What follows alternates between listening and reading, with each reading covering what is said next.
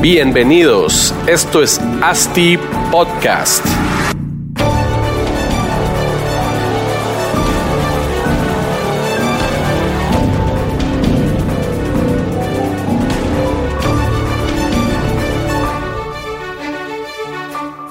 Bueno, hola a todos, muy buenos días a todos, un gusto estar nuevamente con todos ustedes.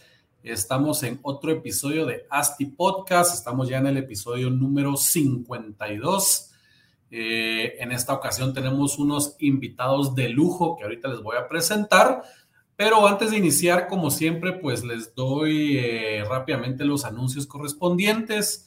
Como ya saben, síganos en redes sociales, estamos en Instagram, Facebook, en todos lados. Compartan estos episodios del podcast para que todos puedan escuchar esta información de valor que compartimos en este podcast. Véanos en YouTube, déjenos sus comentarios en YouTube, que también subimos todos estos podcasts a YouTube. Y déjenos sus reviews para los que nos escuchan en Apple Podcast, pues ahí hay, hay forma de dejar eh, su calificación. Eso nos ayuda bastante a estar mejores posicionados. Entonces, por favor, eh, les pido. Y si aún no conocen nuestra iniciativa o nuestra academia, que es ASTI Academy, eh, los invito a entrar a astiacademy.com es la mejor academia en línea sobre desarrollo inmobiliario. Dentro de ella ustedes podrán encontrar cursos eh, como cómo realizar estudios o, análisis de prefactibilidad, cómo analizar eh, proyectos, cómo hacer análisis de factibilidad para proyectos inmobiliarios. Y pues una de nuestras más recientes iniciativas, que es el Real Estate Lab, son unos, una serie de workshops eh, on demand disponible para ustedes 24/7 para que puedan aprender eh, sobre todo el mundo del real estate, ¿ok? Eh, ahí estamos con los anuncios, entonces empecemos con este podcast, episodio número 52. El día de hoy queremos hablar de un tema clave, clave para todos los desarrolladores que tienen proyectos en ciudades donde el sismo pues se vuelve un factor clave en el diseño de la estructura de los proyectos. Y pues puntualmente vamos a hablar sobre aisladores sísmicos en estructuras de concreto reforzado. Y para platicar de esto, pues hemos invitado a dos personas quienes ya cuentan con una gran experiencia en este tema. Uno es el doctor Héctor Monzón de Sismo Consult y dos, el ingeniero Andrés Barrios de la desarrolladora Origo. Bienvenidos a los dos. Eh, muchas gracias por estar con nosotros compartiendo toda experiencia que tienen ustedes. Quisiera que, pues, que nos contaran rápidamente quiénes son ustedes para que nuestra audiencia pues, los conozca más a profundidad. Y si quieren, empecemos con el doctor Héctor Monzón. ¿Cómo está, doctor? Presente. Eh, buenas tardes, muchas gracias por la, muchas gracias por la invitación. Pues eh, yo dentro de unos meses cumplo 50 eh, años de haber salido de, la, de la, Facultad de Ingeniería eh, aquí, en la, aquí en San Carlos. Adicionalmente, pasé varios años en, en, California. tengo dos, dos maestrías en, en, estructuras y en, y en análisis de amenaza sísmica. Un en civil son de la Universidad de California. Aquí desde 30 años eh, fundé la firma eh, de consultoría Sismo Consult. Nosotros solo hacemos eh, consultoría, diseño de, estructural de, edificios y análisis de, de amenaza amenaza sísmica, la, parte probabilística. Ok. Y, y, bueno, hay, hay, hay, hay, una cincuentena de edificios, eh, tanto en Guatemala como en El Salvador, en Honduras y en Paraguay, que he tenido la oportunidad y la buena fortuna de que me han confiado. Así que yo creo que eso resume. Buenísimo, ¿no? La verdad es que muchas gracias. Eso y tenemos a, una eminencia en el tema de diseño estructural. Le agradecemos bastante la, la, la, la, presencia y que nos cuente la experiencia en temas de aisladores que vamos a entrar más a detalle, pero de todo lo que nos pueda compartir el día de hoy, pues va a ser de mucho agrado para todos. Eh, gracias por estar y Andrés, Andrés Barrios, ¿cómo estás? ¿Qué tal Marcos? Gusto saludarte, doctor, buenas tardes. Buenas tardes. Eh, pues ya como dijo Marcos, mi nombre es Andrés Barrios Sosa, em, eh, director de desarrollo de Origo, desarrollador inmobiliaria, ingeniero civil también de grado de la Universidad del Valle y con un MBA, eh, la MAPI de la Marroquín y otro, y un minor en emprendimiento. Llevo ya trabajando en Origo junto con, con los ingenieros Rosales casi ya nueve años, ¿verdad? Casi desde que, que Origo estaba empezando su, su, su, trayectoria. Y pues la verdad que, que, muy agradecido por la invitación y la verdad que eh, muy interesado en platicar de este tema, ¿verdad? Sobre todo del proyecto Elemento, que es el que estamos desarrollando, pues que cuenta con este tipo de, sistema de aislamiento. Sí, buenísimo. Y para toda la audiencia, pues, cabal, eso les iba a contar. El doctor Héctor Monzón y Andrés Barrios, el ingeniero, pues ambos tienen una bien reciente experiencia, ¿verdad? Porque los acaban de instalar y pues imagino que ha sido un proceso largo, pero ya pues tienen toda la experiencia de, instalar o a diseñar y ejecutar un edificio con, con aislación sísmica, ¿verdad? Y, como es un, pues es un tema bien puntual, eh, técnico, y mucha gente que nos escucha también, pues no todos son ingenieros, desarrolladores, tenemos una eh, bien variada audiencia. Quisiera primero que nos explicara, doctor, qué son los aisladores sísmicos. Bueno, para, para, para, ponerlo en, términos directos, el, sismo actúa sobre las estructuras como que pusiéramos una, caja sobre una alfombra. Entonces, la, la, fuerza sísmica o el efecto sísmico viene desde el suelo, como que jalaran la alfombra por debajo y de hecho habría dos duendecitos, uno jalando cada punta de la alfombra, o tal vez eh, Cabracán, el, el, el, el, personaje maya que se encarga de producir terremotos, eh, tal vez Cabracán con su hermano Zipacná del otro lado de la alfombra, entonces eh, ellos van jalando alternadamente de la alfombra y, el objeto que está apoyado encima eh, de, de la alfombra, pues tiende a, volcarse, pero como está sujeto al suelo, está cosido a la alfombra, entonces conforme se le jala, le entran esfuerzos al, al, al, cajón o al esqueleto. Imagínense un, un, esqueleto de un edificio puesto ahí, ¿verdad? Entonces conforme se jala la alfombra, el, el edificio empieza a vibrar. Eh, y, tenemos que reforzar los elementos, las columnas y las vigas del, y los muros de la edificación para que resistan esos tirones. En el caso del aislamiento, el, lo, que lo que estamos haciendo es poniendo un carrito de supermercado con ruedas encima de la alfombra. Entonces ahora ustedes jalan la alfombra y la alfombra sencillamente se desliza debajo del, del carrito de supermercado al cual no le entra el sismo. Eh, esto es un, por supuesto, es un, es un símil. Eh, eh, usted me detiene cuando deba dejar de hablar. hombre, dele, dele, dele. Entonces, esto por supuesto es un, es un símil porque si le pusiéramos ruedas al edificio, con el sismo saldría rodando. saldría rodando, ¿verdad? Entonces, estos dispositivos eh, lo que hacen es eh, eh, imitan las ruedas, pero no dejan que el edificio se vaya a donde quiera. Se vaya rodando, a chocar contra otro. Literalmente de esa manera. Entonces, estos son unos sándwiches de 20 o 30 láminas de acero y láminas de, y láminas de caucho eh, pegadas una encima de, eh, pegadas encima, una encima de, de, otra. Y entonces eh, el, el, el, caucho hace que, que digamos, el, dispositivo que ustedes meten, el dispositivo que se pone es que ustedes tenemos los sótanos por debajo, construimos las columnas y, y, y las losas hasta el nivel de la plaza y ahí, en ese punto, se pone encima de cada columna o debajo de cada columna que va a tener el edificio un aislador que en términos redondos tiene un metro por un metro y tiene unos 40 centímetros o 50 centímetros de altura.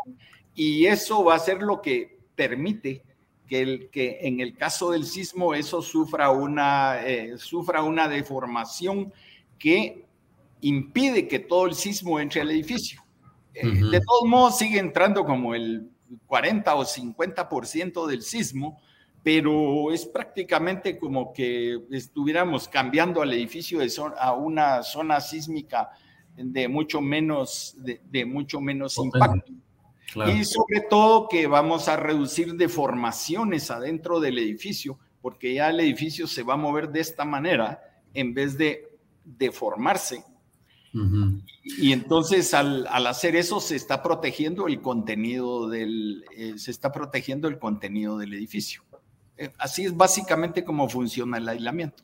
Entiendo que, básicamente ya el edificio tiene un, periodo de vibración diferente al del suelo y eso es lo que hace que no, que, no haya tanto problema, ¿verdad? Porque cuando toda la estructura está eh, unificada como se hace normalmente, el suelo pues vibra con una, con una frecuencia, un periodo y el edificio hace lo mismo, ¿no? Que aquí la parte aislada ya no, ya tiene una, un, pues, periodos eh, diferente al, al, al, suelo, evitando pues esa como resonancia, que es lo, que, lo que es el problema a la hora de los sismos, ¿o no? Eh, sí.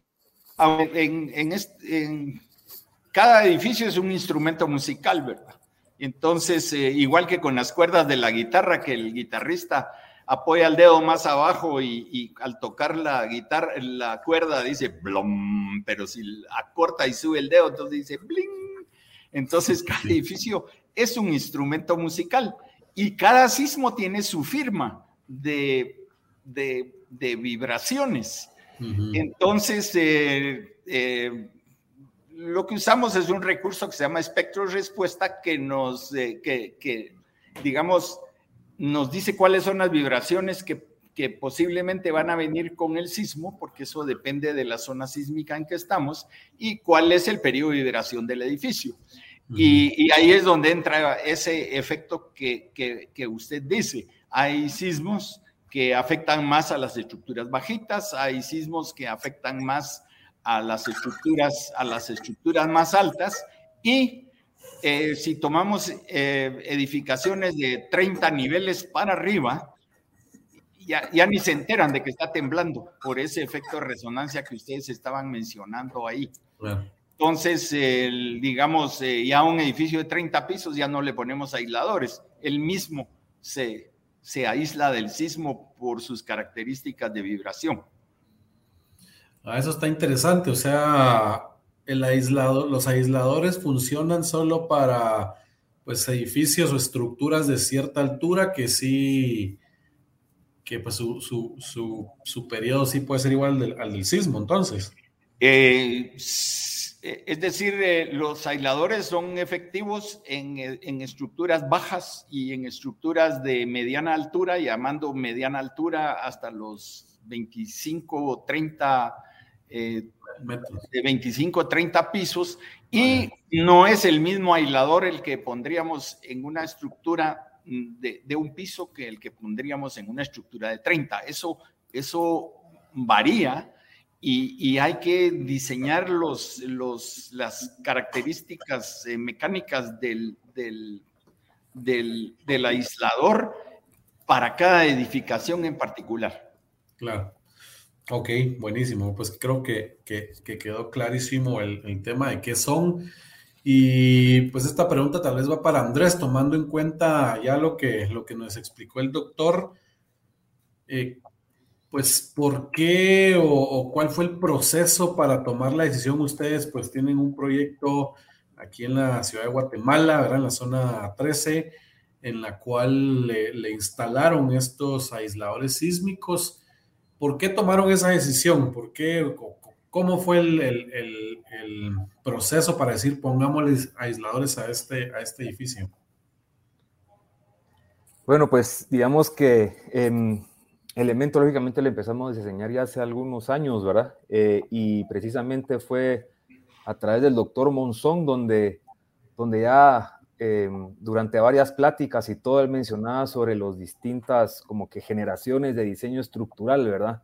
Y cómo esto de los aisladores pues viene siendo ya una tecnología que tal vez en Guatemala es muy, muy reciente, ¿verdad? Pero en otros países del mundo pues ya la adoptaron casi que de, de una, manera muy estandarizada. Entonces, pues la verdad que, a través del doctor que, sugirió, ¿verdad? Y, nosotros, pues, como siempre nos gusta aventurarnos en hacer cosas innovadoras, eh, pues empezamos a indagar y todo, ¿verdad? Y la verdad que, fue un sistema que nos convenció muchísimo. O sea, uno, uno cuando escucha y cuando ve el, funcionamiento y todo, pues la verdad que hace, hace todo el sentido, ¿verdad? y creo que, de alguna forma uno como desarrollador pues tiene también cierta responsabilidad a ir a la vanguardia de lo que va dando eh, toda la tecnología y, y también tratar de, pasarle al consumidor, al cliente, ¿verdad? Al usuario, pues, pues de alguna forma eh, edificaciones, inmuebles eh, o, o, vivienda en nuestro caso, ¿verdad? Que, pues, que de alguna forma tenga, pues, que esté cubierta de ciertos riesgos que sabemos que aquí existen, ¿verdad? Entonces, más o menos agarrando ese camino, eh, pues nos, nos, pusimos a investigar siempre con la ayuda del doctor y pues eh, empezamos ya a, a, tratar de a investigar temas de costos, cómo funcionaba, qué implicaba, qué empresas habían y, y así fue como fuimos llegando pues a esta empresa eh, que, que alguna forma es una empresa suiza, Majeva se llama, que tiene oficinas en México y ya nos pusimos en comunicación directa con ellos, ¿verdad? Y, y, ellos vinieron inclusive a dar una plática aquí, si no mal recuerdo, era doctor, junto con usted en la Embajada Mexicana hace algún tiempo. Y, y ahí fue donde terminamos como que aterrizarlo, ¿verdad? Y, y tomamos la decisión de hacerlo y, prácticamente fue eso, o sea, eh, nos convenció el sistema. Eh, sabíamos que era algo tal vez innovador en Guate, pero ya teniendo el respaldo que era algo que se estaba haciendo en otros países, pues la verdad que tomamos la, decisión ya después de haber hecho un análisis más profundo, ¿verdad? Me refiero en términos de costos y todo, tratando de, poder eh, ver que fuera viable y rentable el proyecto y, pues por ahí fue más o menos como llegamos a la conclusión, ¿verdad? A veces, a veces la, pues la, ingeniería uno logra innovar a causa de, problemas que uno va viendo en el, en el proceso, ¿verdad? Uno podría decir a veces ah, estoy haciendo mi estudio de suelos y me tocó un suelo malo y qué soluciones le veo para, para, pues, para hacer un proyecto viable. Entiendo que aquí fue básicamente, o sea, no fue un tema como que hubiera existido un problema, sino es, este es, esa es la tecnología de punta que hay para, para edificios sismoresistentes y vamos a indagar en, en, esta, pues en esta solución para ver si es factible, ¿verdad? Sí, y digamos que tal vez uno, y uno de los puntos, creo que es, es, bastante importante, es que digamos que la, idea de poner eh, los aisladores es lo que el doctor le llamaba la ocupación inmediata, ¿verdad? Después de que suceda un, terremoto o que haya un suceso, pues prácticamente la gente puede ocupar inmediatamente su, su vivienda, ¿verdad? y no tiene que esperar, dependiendo, primero Dios no suceda, pero en algún edificio que exista algún daño mayor, pues qué hace la gente, o sea, no puede entrar, no puede regresar a su vivienda, en fin, entonces como que hay una, hay una, hay un, como hay un rango de riesgos que se corren, ¿verdad? Y la verdad que, que nos hizo mucho sentido y eso de que por cualquier suceso la gente pueda inmediatamente volver a ocupar su, su, vivienda, pues la verdad que eso creo que no tiene precio, ¿verdad? Uno para desarrollador puede ofrecer eso. Seguro, seguro. dígame, doctor, cuénteme. Bueno, lo que está diciendo Andrés es, eh, es, eh, es, eh, es, un aspecto bien importante. ¿Cuál es el, si me dan tres minutos, cuál es el, la, el digamos, cuál es el, el mecanismo con el que generamos sismoresistencia o hemos venido generando sismoresistencia en el último medio siglo? los hay una familia de edificios más antiguos eh, que son frágiles. Eso quiere decir que cuando, cuando viene un sismo intenso, el, el edificio colapsa. Actualmente, en los, en los últimos, en el último medio siglo, eh, se ha avanzado mucho en el mecanismo anticolapso, o sea que uno ya no, ya, prácticamente no piensa en un colapso de un edificio eh, que está bien diseñado, pero ¿cómo protegiendo? Eh, porque el sismo sí es una, es, una fuerza mayor. Entonces, imagínese una taza, un pocillo de metal y una taza de, de losa, de porcelana, ahora déjelas caer al suelo.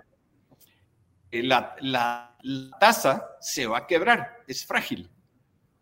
Y, y, usted va a levantar los pedazos del suelo, pero ya no es una taza. El, uh -huh. En el caso del pocillo de metal, usted lo deja caer y el pocillo de metal va a pegar contra el suelo, se va a abollar al pegar contra el suelo, pero cuando usted lo levanta otra vez, sigue siendo un pocillo y, y usted puede servirse agua otra vez. Utilizable. Pero hubo cierto daño, se abolló. Eh, es igual que con la lodera de un automóvil o el mecanismo aquel de los volvos, ¿verdad? De que yo permito que, que, que, que haya una distorsión y un abollón porque eso absorbe la energía del golpe. Entonces, uh -huh. lo que nos. Y ese mecanismo se llama ductilidad que es el opuesto de fragilidad, no es cuestión de resistencia y debilidad, sino fragilidad y ductilidad.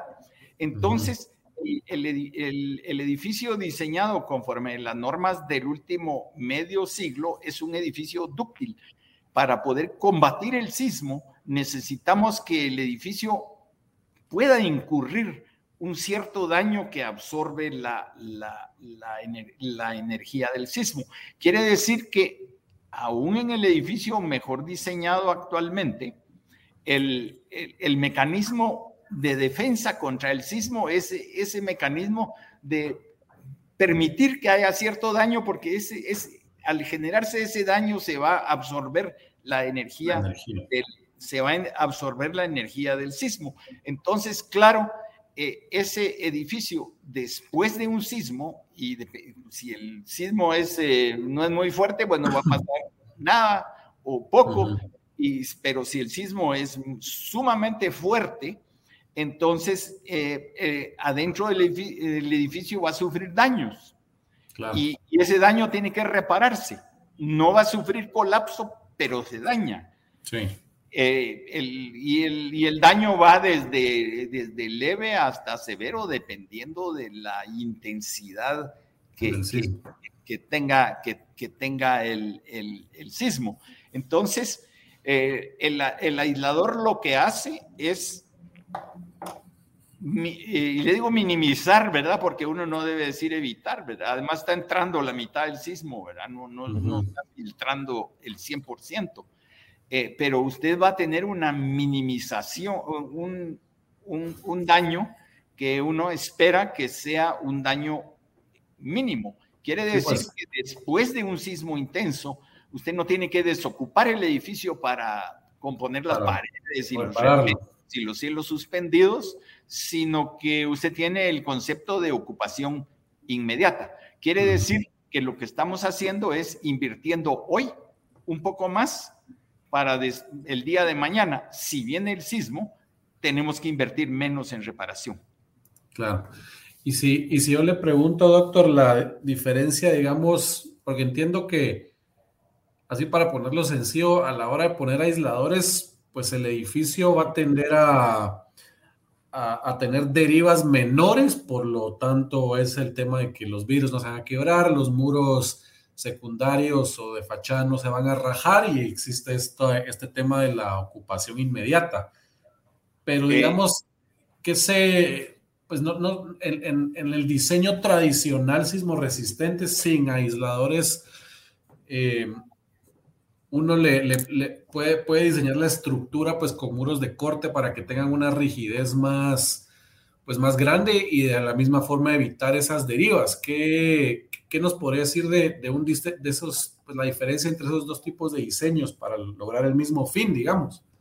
Eh, bueno, es que dentro de las eh, dentro de la, práctica sismoresistente actual, sobre todo de los últimos 30 años, usted tiene dos familias de edificios. Una familia de edificios que solo tiene columnas y solo tiene vigas y, tiene más derivas, eh, como usted correctamente las llamó durante, durante un sismo, y yo puedo rigidizarlo y, e introducirle muros, muros estructurales que eh, muchas, muchas veces ni siquiera los ve porque están metidos adentro, eh, generalmente en el núcleo de elevadores. En algunos edificios usted los ve manifiestos como margaritas, ahí, ahí el, centro gerencial Margaritas, ahí los muros están expuestos y más o menos le ilustra, eh, digamos, lo que usted está diciendo.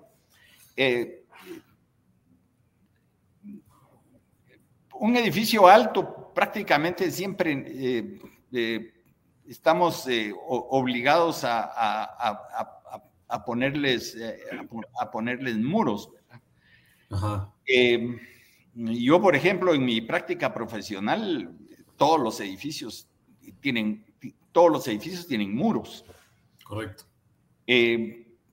excepto a veces en cosas de un piso o de dos pisos donde usted no lo, no lo utiliza, pero en esos casos es, entonces, el muro rigideza, pero siempre tenemos este, este, este efecto aquí, en lugar de este efecto. O sea, en el caso del aislador, esas derivas que usted reparte a lo alto del edificio y cada piso toma un poquito, las está concentrando en la parte de abajo.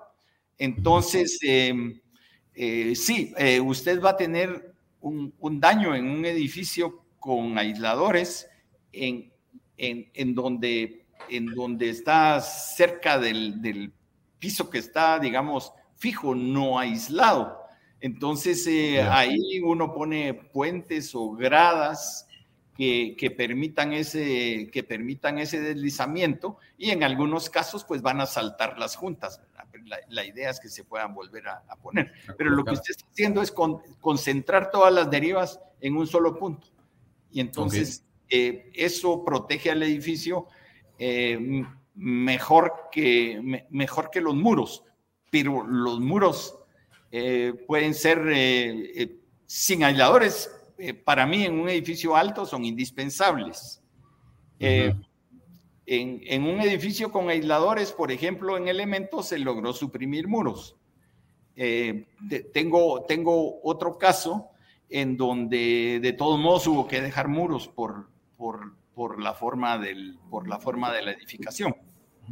Sí, me imagino que no, pues las variables para decidir eh, diseñar un, edificio con aisladores, pues no es solo la decisión del desarrollador decir, ah, yo le quiero poner aisladores, ¿verdad?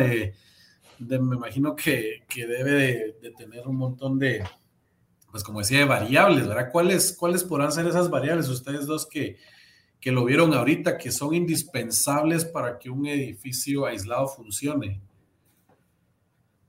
Pues yo creo que, como bien decía el doctor del principio, es el arquitecto, los ingenieros y el desarrollador tienen que estar alineados desde un principio, ¿verdad? No se puede empezar a hacer algo porque los aisladores le vienen a dar un toque diferente, o mejor dicho, agregar eh, retos distintos al edificio como tal, ¿verdad? Entonces yo creo que que eso de estar alineado desde un principio y que todo se tenga que poner en el mismo mindset es algo importantísimo, ¿verdad? No se puede a medio camino decir, ah, bueno, ahora que ya tenemos la arquitectura y todo, pongamos aisladores, ¿verdad? Sino que tiene que ser algo que nace, que, prácticamente desde el origen se tiene que conceptualizar así, ¿verdad?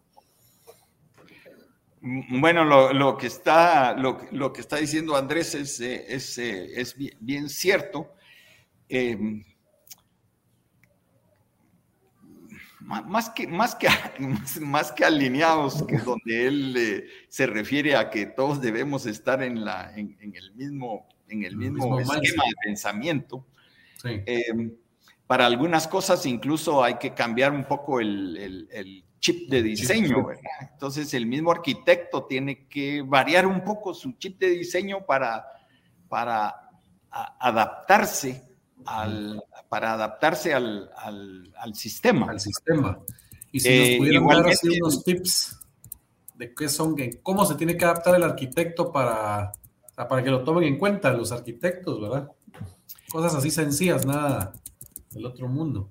Eh, bueno, una, una cosa es que, digamos, usted construye la parte inferior con los sótanos y todo, y, eso va a estar, digamos, fijo con el suelo, eh, y, ah, lo metemos entre el sótano de manera que eh, tampoco tengamos derivas allá abajo, ¿verdad? Porque todo eso está metido entre el cajón de los, entre el cajón de los sótanos. Entonces, pero al poner el, el edificio arriba, eh, el primer nivel efectivo está eh, aproximadamente un metro encima de la parte, encima de la parte fija. Entonces hay que aceptar esa como, como podio, ¿verdad? No lo puedes hacer directamente como en, el, como en el mismo nivel. Otra, otra limitante puede ser terreno.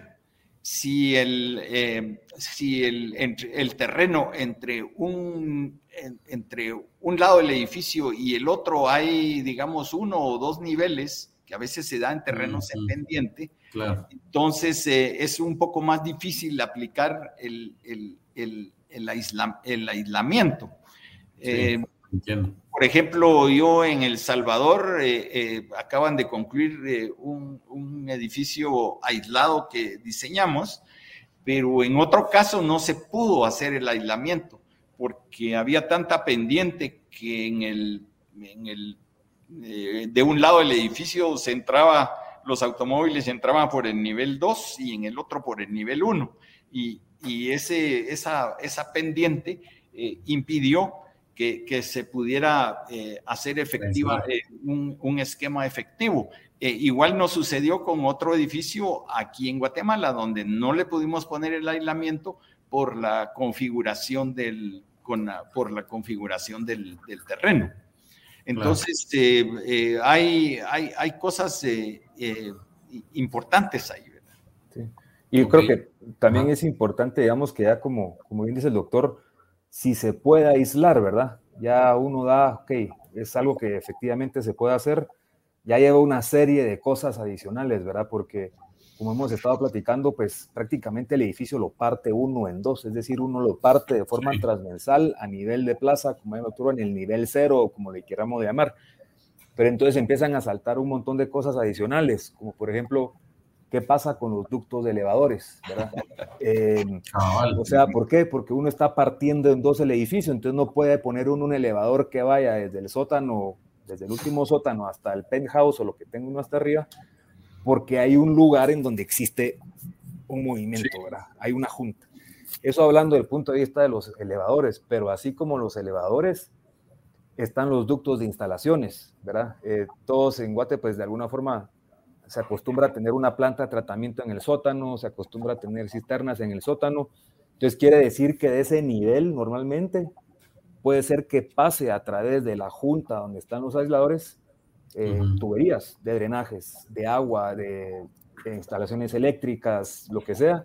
Entonces, uno tiene que empezar también a ver, ok, cómo resuelve uno esas juntas, porque también, tiene, también existen accesorios para, para tuberías, existen un montón de cosas que uno va sumando y sumando y sumando, ¿verdad? Entonces, eh, los, ductos de, los ductos de gradas, ¿verdad? También cómo se, cómo se resuelven. Entonces, eh, sale un montón de temas adicionales que, creo que involucran a todos, ¿verdad? Como dice el doctor, hay que cambiar el chip desde los arquitectos y todos, porque es de llegar a ver cómo, en, dónde es que se encuentran esas, eh, no le voy a decir dificultades, pero en esas situaciones que, que, que, amerita este sistema y, pues irlas, eh, irlas, ¿cómo se llama? Resolviendo, ¿verdad? Sí, sí. Sí, ahí, eh, ahí, Andrés eh, mencionó una, cosa que se me pasó a mí al, y es, eh, sobre todo es un problema los elevadores, porque el elevador está, está virtualmente, efectivamente queda partido, entonces ahí tiene, tiene, hay dos maneras de hacerlo. Una que se tienen los elevadores de sótano llegan al primer nivel, y, entonces eh, tienen que estar aislados de la parte de, arriba del edificio o eh, eh, y, de ahí empiezan con otro elevador núcleo. diferente que también estará metido un nivel o medio nivel debajo de la superficie de aislamiento, o como en el caso de, de elemento, que con cinco sótanos eh, se aisló el ducto de, de elevadores que penetra al, al sótano. Entonces, usted, uno tiene, digamos, el, la parte eh, fija del edificio, no fija, sino es la que va a vibrar, ¿verdad? Y el elevador penetra aislado, hay que, los aislamientos son del orden de 25 a 30 centímetros. Entonces, cuando el, la parte aislada del, del edificio eh, digamos, cuando el suelo se mueva debajo, entonces el, elevador debe quedar aislado de esa, de esa vibración. Entonces, en el caso de elementos, eh, en el caso de elementos, los elevadores penetran y, el, todo ese ducto, toda la parte central donde se tiene acceso a los elevadores, eh, tienen un tienen eh, un, un, aislamiento físico como de 30 centímetros del alrededor del edificio. Y claro, ¿cómo salgo después del, del elevador en el sótano de la parte que está aislada a la parte que está fija? Pues se, se pone una plancha de, de, de, metal en general, ¿verdad? Claro. Em, entonces, eh, a la hora de un sismo fuerte, sí, esa plancha va a se, va, se va a mover, ¿verdad? Eso es, sí. lo tenemos que tomar en cuenta eh, cuando, eh, como, como una de las, eh, de, las, de los aspectos que hay que, hay que tomar en cuenta. Sí, Seguro que, que tiene sus, sus, dificultades, así como, pues como cualquier diseño, ¿verdad? O, cualquier tipo de estructura, hay que, hay que ver los, los, desafíos que tiene, pero y, y ahí va una pregunta que, más o menos le, hemos ido eh, respondiendo, pero ¿cuál es el costo-beneficio de diseñar con aisladores sísmicos? Ahorita, pues contaban las, los no problemas, sino eh, desafíos que existen, que pueden tener un costo, pero el beneficio de tener una estructura, eh, la cual después de un sismo, pues grande, puede seguir siendo habitada casi, casi inmediatamente, pues el, cliente debería de, poder decir, ah, o sea, sí, el beneficio es mucho mayor al costo, ¿verdad? Y ese costo, eh, obviamente, está trasladado al cliente. Esta pregunta va eh, para Andrés, ustedes que ya lo hicieron, o para los dos, si, alguno, si los dos tienen ahí la, pues la respuesta, una respuesta que, que seguro todo desarrollador querrá saber, porque el, el costo de diseñar con aisladores aumenta o disminuye el de un edificio, pues como los venimos diseñando anteriormente? Pues mira, en, nuestra experiencia en este proyecto, eh, en el renglón de lo que es la, estructura en sí, ¿verdad?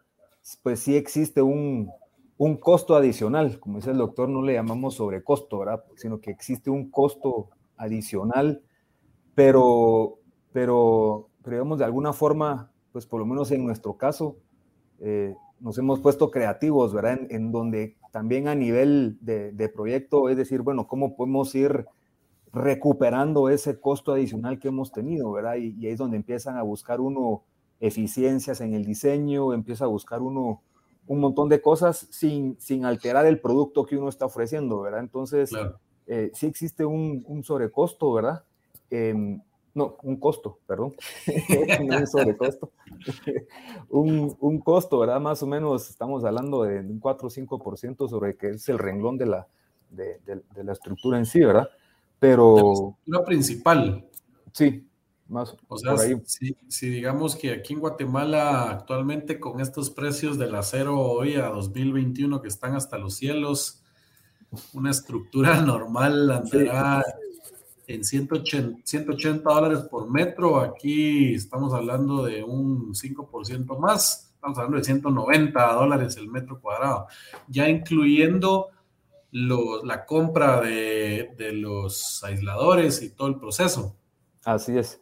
Mira, ahorita, como vos dijiste, con los alzas que han existido y todo, pues la verdad que uno tiene más retos, ¿verdad? El, costo de los aisladores, pues de alguna forma ya es algo que, que, se, que se, manejó, ¿verdad? Em, pero, pero como te decía, uno busca eficiencias. Eh, en este caso, cosas que hemos hecho es que entramos a tiempo a utilizar, por ejemplo, el acero grado 80, ¿verdad? Que, eh, que eso de alguna forma no es que le baje a uno el costo, pero logra uno de alguna forma pescar algo, ¿verdad? O sea, uno, uno, uno usa menos quintalaje, pero a un costo más caro. Entonces uno empieza a buscar ese, ese tipo de cosas que, que la verdad no nació propiamente de lo que fueron los, la, compra de los aisladores en sí, sino que más que todo por la situación que se ha estado viviendo, ¿verdad? Eh, pero ponerle, y ahora que lo mencionas, eh, te diría yo que nosotros pues hicimos la contratación de estos aisladores prepandemia, ¿verdad? Entonces... Eh, sí, pues ya no hubo ahí...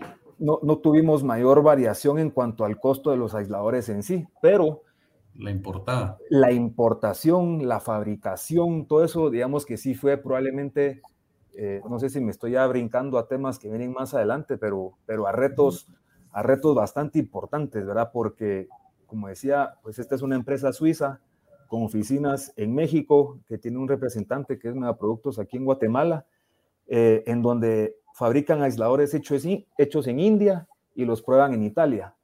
Entonces, eh, digamos que toda esa logística de, primero definir los aisladores, después mandarlos a hacer, después que, bueno, ahora tienen que salir los prototipos a Italia para que los prueben y, al mismo tiempo van saliendo los prototipos a Guatemala eh, y cabal nos cae la pandemia, ¿verdad? Entonces, ya te imaginas que, yo me pasaba toda la noche dándole refresh al, al, site donde está el tracking de los, de los de los contenedores, ¿verdad? Y efectivamente nos cerraron, nos cerraron un puerto, o sea, sí nos cerraron un puerto en pandemia y, fue un reto, pero, pero digamos que a lo que voy es que la importancia de tener los aisladores en el proyecto a tiempo es, es, es grandísima. ¿Por qué? Porque estás hablando de que estás interrumpiendo la estructura.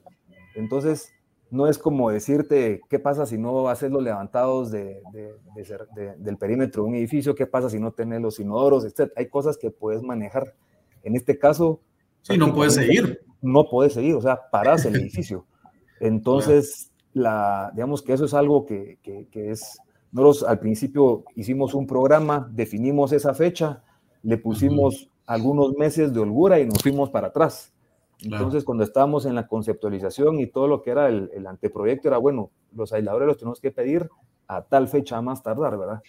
Y, pues gracias a Dios nos sirvió porque de hecho se, usamos esos meses de holgura que tuvimos y, el primer contenedor entró en julio de este año, el segundo entró en septiembre y los instalamos en agosto, ¿verdad? Entonces, en octubre, en octubre.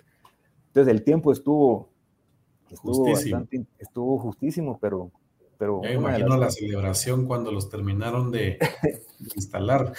Sí, y, y, tal vez, como te digo, no sé si me estoy adelantando, pero, pero también hay, digamos que la instalación de los aisladores como, como tal, eh, no voy a decir que es algo sencillo, pero es algo que uno ya ha visto, ¿verdad? Es la instalación pues, de un dispositivo, es una instalación de, de, de, algo en el, en, el, en el, proyecto como tal. Todo lo que va previo a la instalación es, es de tener mucho cuidado. Ahí contamos, pues, lógicamente, con el apoyo del doctor, ¿verdad? Eh, y, con, y con la gente de Mageva y Mega, porque, porque los aisladores van asentados sobre unas platinas, ¿verdad? Y esas platinas eh, tienen que tener un cierto diseño, ¿verdad? Y los aisladores vienen con los agujeros de los pernos eh, en milímetros y aquí en Guate pues usamos pulgadas, entonces empezar a buscar equivalencias y... Claro. Y, los pues, perros los dejas fundidos, entonces tienen que ir con topografía exactos para que no te fallen. Tienes que medir niveles, tienes que medir planicidad, ¿verdad? Te vienen a, supervisar la planicidad de las platinas. Eh, en fin, entonces una serie de, cosas que llevan a, a, ese momento, ¿verdad? Ese momento de la instalación es como que la culminación de, de un montón de actividades que vienen ahí debajo que, que, si se ejecutan como en cualquier proyecto de la mejor o de la forma adecuada, pues te lleva a una instalación eh, pues óptima, ¿verdad?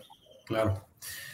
Me, me, me, interesa saber y que nos cuenten a todos, pues yo no sé si, y ustedes me dirán, pues en Guatemala está ya normado la, pues este, este tipo de diseños con, con estos elementos, ¿verdad? les costó mucho eh, que existiera una aprobación en las entidades como la municipalidad con este tipo de diseño, o si sí existe como tal en, en Ajíes, que es aquí la sesión de, estructurales, ¿verdad? ¿Qué, cómo, ¿Cómo fue todo ese proceso de, diseñar con este, con este tipo de estructuras?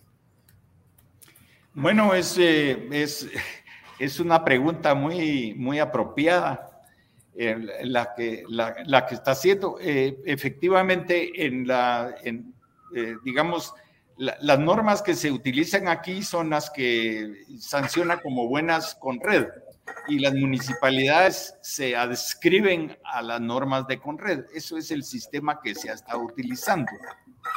El, y hasta la última actualización de norma en el 2018, eh, no hay aún específicamente una norma para dentro de la norma NSE de AGIES para aisladores. Eh, sin embargo, eh, Ajíes pues eh, eh, no inventa sus normas, se utilizan o le porque yo soy parte de, ese, de, ese contexto. se usan normas modelo. En, este caso, hay las normas modelo que se están utilizando son las mismas que, que, que han servido de norma modelo en general eh, para, las, para las normas NSE. y, esas son las normas de, de, de ASCE, eh, específicamente el documento 7 de ASCE. ASCE es American Society of Civil Engineers. Entonces, eh, eso, eso es eh, lo que se ha venido utilizando como, como norma modelo desde los principios de, de Ajíes hacia el año, hacia el año 2000. De, de, manera que lo, que lo que se utilizó en este caso fueron, fue más directamente las normas directamente sacadas del, del ASCE eh, documento, documento número, número 7. y, la municipalidad aquí en Guatemala es eh, lo suficientemente flexible y razonable eh, como, como, para, como para, para permitir ese tipo de, de, no poner peros. de, nuevas, de nuevas aplicaciones. Eh, en, parte porque nos tienen aquí a los eh, estructurales con nuestra declaración jurada, ¿verdad? Eh, ha sido mucho más difícil en El Salvador, donde, donde todo el sistema este está más, más burocratizado. Entonces, se, se lo, yo en lo que puse en, en San Salvador, me costó el triple, ¿verdad? Y eh, hay un punto adicional, y el punto adicional que tal vez vale la pena, que, que no tal vez, sino definitivamente vale la pena mencionar, es que los eh, parámetros sísmicos para el edificio hecho, digamos, con la tecnología de, finales del siglo XX, eh, tiene ciertos parámetros sísmicos que hoy en día están hechos con, con análisis de, de, amenaza sísmica, que son eh, combinación de, del sismo máximo que se aprecie en el, en el, en el sitio y, y, probabilidades. Y, y, no diseñamos todos los edificios para el sismo máximo, sino que si el edificio es eh, lo que se llama ordinario, eh, se, se, diseña para dos tercios de ese sismo. Y, si el edificio es, eh, digamos, una, una, una, categoría donde hay un mayor número de personas adentro de la edificación, como es el caso de los edificios, entonces se diseña para cuatro quintos de ese sismo máximo. No quiere decir que si, el, si llegara a suceder el sismo máximo, el edificio se vaya a colapsar. No, el edificio se, va a dañar, se va a dañar un poco más, pero la inversión económica no permite que usted se vaya a diseñar hasta el extremo. Pero en el caso de los aisladores sí hay que hacerlo. y además hay que, eh, hay que establecer parámetros eh, que no se utilizan en el, en el, en, en, en el diseño convencional. Eh, entre otras cosas, cuánto se desliza el terreno. Esa es una cosa que, que es secundaria y, y, realmente no entra directamente en el diseño, cuánto se va a mover el suelo, pero en el caso de los aisladores sí, y, y por la naturaleza de los aisladores hay que diseñar para el sismo máximo, creíble. pues. Entonces, eh, sí, el edificio con aisladores tiene una protección un poco adicional porque se está usando un sismo eh, no solo un poco mayor que para los otros edificios, sino que además hubo que indagar con, con sismólogos y con, y con otros eh, eh, expertos geofísicos, hubo que indagar más sobre las características del sismo. Esas características en futuras cada vez que usted usa aisladores, sí tiene que hacer un análisis de lo que realmente sucede en el, en el terreno.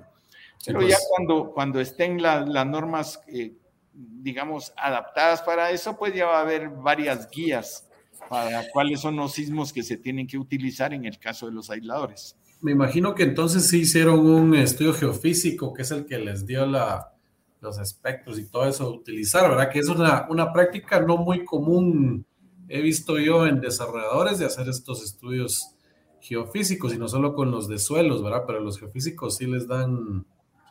Eh, en, el, caso de aisladores es obligatorio eh, utilizar esto. Eh, sin embargo, le debo decir que es creciente el número de proyectos tanto en Guatemala como en El Salvador, donde, donde se hace la inversión en, estos estudios más detallados para sacar el espectro, el, en este caso el, el, espectro de, sitio, el espectro de sitio. Y es que, y, digo que es una práctica no muy común porque es un poco desconocida, pero nosotros en ASTI también cada proyecto hacemos un, un estudio geofísico que entrega estos resultados y realmente no es tan costoso económicamente hablando realizarlo en un, pues, en un predio como para un edificio tipo elemento, pues que, que, no, es, no es un área tan grande, entonces no, no es un costo significativo y, y, lo cual el impacto que puede tener a la hora de que el diseñador estructural pues lo tome en cuenta, ahí se puede hasta ahorrar un montón, ¿verdad? Eh, eso es efectivamente, efectivamente es, eh, es así. Y es como que yo le preguntara, mire, eh, usted va hoy a comprar su carro y dice, mire, véndamelo sin cinturones de seguridad y ahórreme mil quetzales, ¿verdad? O sea, es eh, como, no. Eh, son, gastos que actualmente ya están incorporados entre los precios de los automóviles y están, el chip de todo el mundo los tiene incorporados.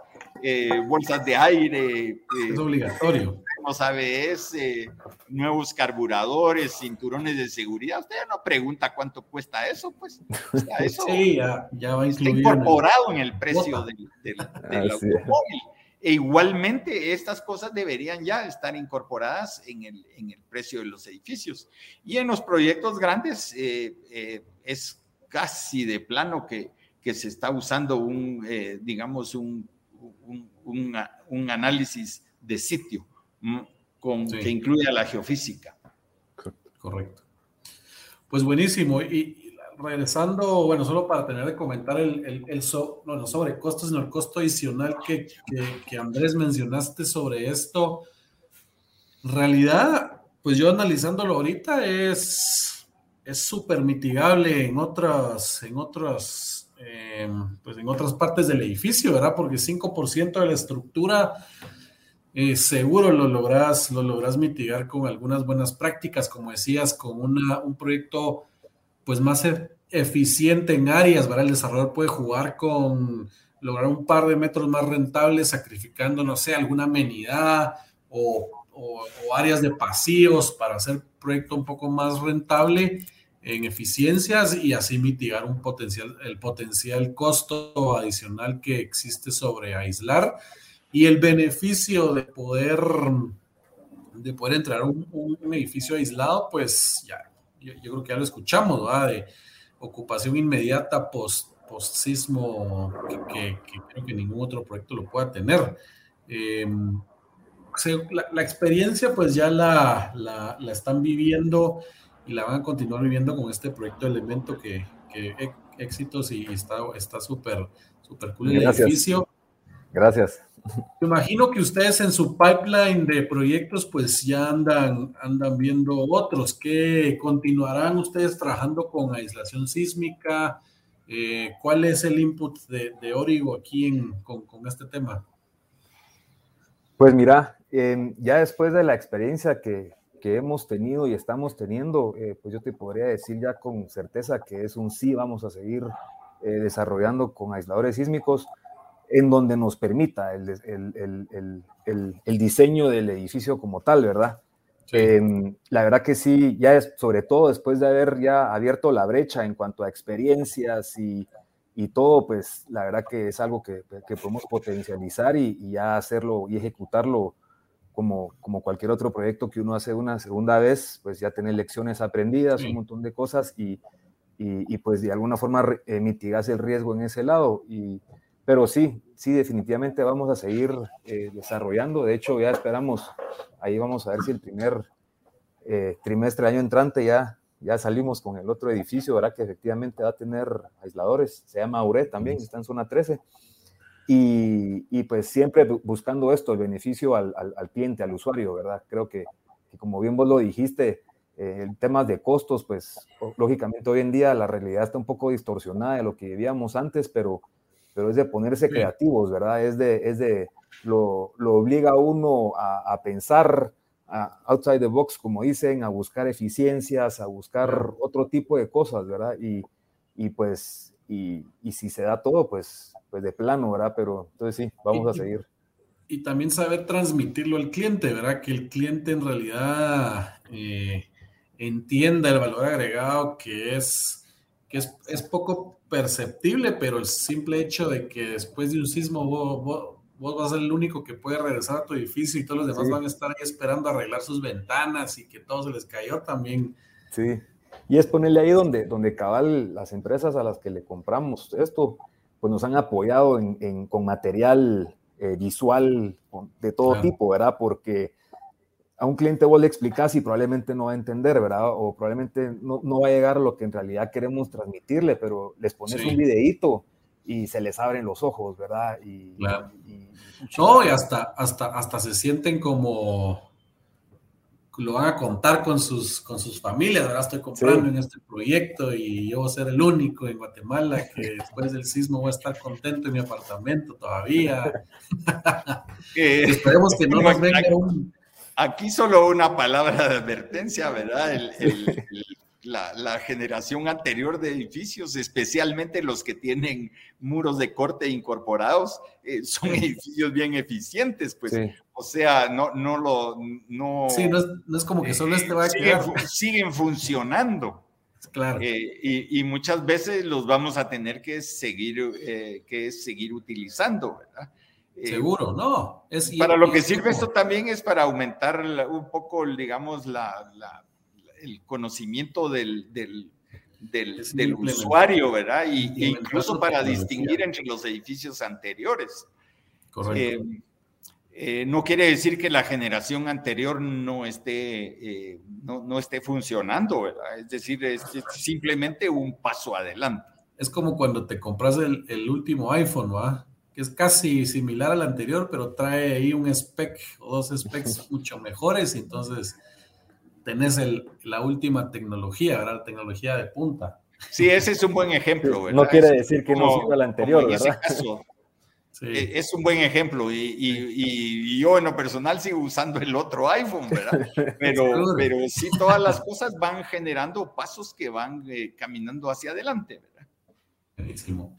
Y por último, pues hoy nos enfocamos en aisladores, pero, pero pues creo que en, el mercado hay otro tipo de, de tecnología eh, que existe también para diseños de edificios sismoresistentes, ¿verdad? Y yo he visto que, en, Estados Unidos, por lo menos como las normas son mucho más estrictas, que obligan a los edificios tan altos que hay en Los Ángeles o en San Francisco, etcétera, etcétera, que le vayan colocando nueva tecnología a los edificios para que se que cumplan con las normas, ¿verdad? Y aquí mencionamos que antes de, entrar al, podcast, eh, los, los, no eran los aisladores, sino los disipadores, que, es una, una, tecnología.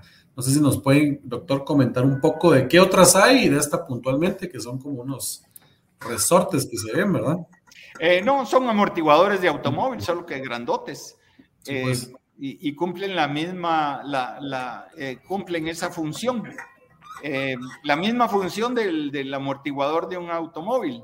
Eh, no sé, como los sismos son tan poco frecuentes, eh, lo que utilizamos es un equivalente de tener un sistema de suspensión de la rueda del automóvil que solo tiene el resorte.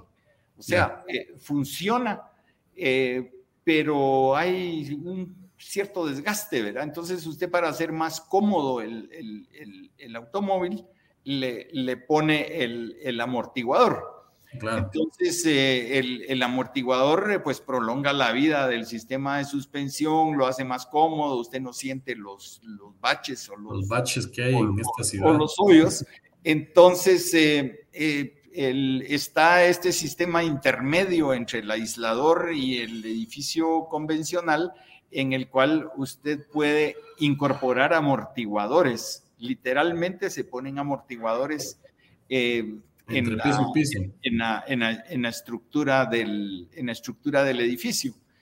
Eh, tienen, eh, tienen aplicación en estructuras eh, más, bien, más, más, bien flexibles en, o en, estructuras industriales y, muy importante, tienen aplicación en los edificios frágiles que aún existen.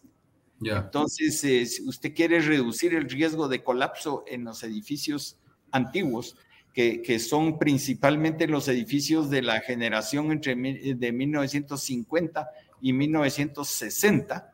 Y entonces eh, usted puede readecuar estos edificios eh, introduciéndoles, eh, introduciéndoles amortiguadores. Que no le puede aisladores, ¿verdad? Pero sí le puede introducir los, los amortiguadores. Y ahí con más razón es cuando hay que cambiarse el chip a los arquitectos, ¿verdad? Porque estos son vistos, estos quedan en la... están expuestos. Sí. Eh, sí, sí, se pueden, se pueden instalar horizontalmente, pero siempre dependen de un sistema de riostras, ¿verdad? Exacto. Eh, pero en muchos lugares, en México, eh, para esos edificios viejos, ahora ya la gente llega y mira, ah, tengo las, las riostras, quiere decir que ya lo ya, lo, adecuaron, ¿verdad? Que, que, es una cosa que se va adquiriendo. ahorita en, en, el Perú ya están preguntando en los apartamentos si está o no está aislado. Entonces, em, eh, y en muchos eh, sitios o lugares, el, digamos, si usted va a hacer, si se va a hacer un hospital, eh, es un edificio que generalmente va amortiguado, ¿verdad? Sí, pues Sí, los, los, los, más importantes. En que generalmente va aislado, Pero, pero existe el sistema complementario de la amortiguación. Buenísimo. Bueno, pues yo creo que, hablamos de un montón de puntos. Yo creo que este, este tema va da para, para hablar un montón más, pero, pero el tiempo se nos ha terminado. Creo que haremos una parte 2 de, de este podcast para continuar hablando. Eh, la verdad es que muchas gracias a los dos. Creo que compartieron un montón de información de, valor para que los desarrolladores principalmente se, se apunten, se animen a, diseñar con este tipo de estructuras. Y no sé si alguno tiene algún punto final que decir, que deje sus datos por si lo quieren, los quieren contactar o, no, pero algo, alguna conclusión. Pues yo la verdad que solo agradecerte, Marcos, por la, por la invitación y también al doctor por, por haber aceptado la invitación, ¿verdad? Y, pues la verdad que como, como, comentamos a través de todo el podcast, una, una bonita experiencia. Y la verdad que bienvenido el que guste, ¿verdad? Elemento, estamos ahí en zona 13, al final de la Plaza Berlín, ¿verdad? Para los que nos están viendo, está en tu fondo, ¿ah? Aquí está en el fondo. Lo, tapa, ahí está, ¿ve? Ahí, está. Para que nos lo busquen en YouTube, ahí se ve bonito. Sí. Y pues y nos han contactado universidades de eh, desarrolladores conocidos, constructoras y la verdad que las puertas abiertas, yo creo que esto se trata de compartirlo, de ahí está, con mucho gusto compartimos experiencias y todo en pro de ir siempre enseñando y a la vez aprendiendo también de experiencias de otros y, y pues bienvenidos, ¿verdad? Buenísimo, gracias Andrés. Doctor, ¿alguna conclusión, no? Bueno, yo creo que eh, yo, creo que se ha mencionado todos los aspectos que usted ha, que, usted ha planteado y, y, muchas gracias por la invitación. No, hombre, a ustedes muchas gracias entonces y espero verlos en algún otro, otro podcast que hagamos por aquí de algún tema interesante. Muchas gracias a toda la audiencia también por por escucharnos. Les recuerdo que compartan este, este, este contenido para que llegue a todo, todo el mundo, todos los desarrolladores, todas las personas que están en búsqueda de, de información de valor sobre desarrollo inmobiliario. Y pues nada más, los dejo, dejo aquí. Hasta luego. Saludos.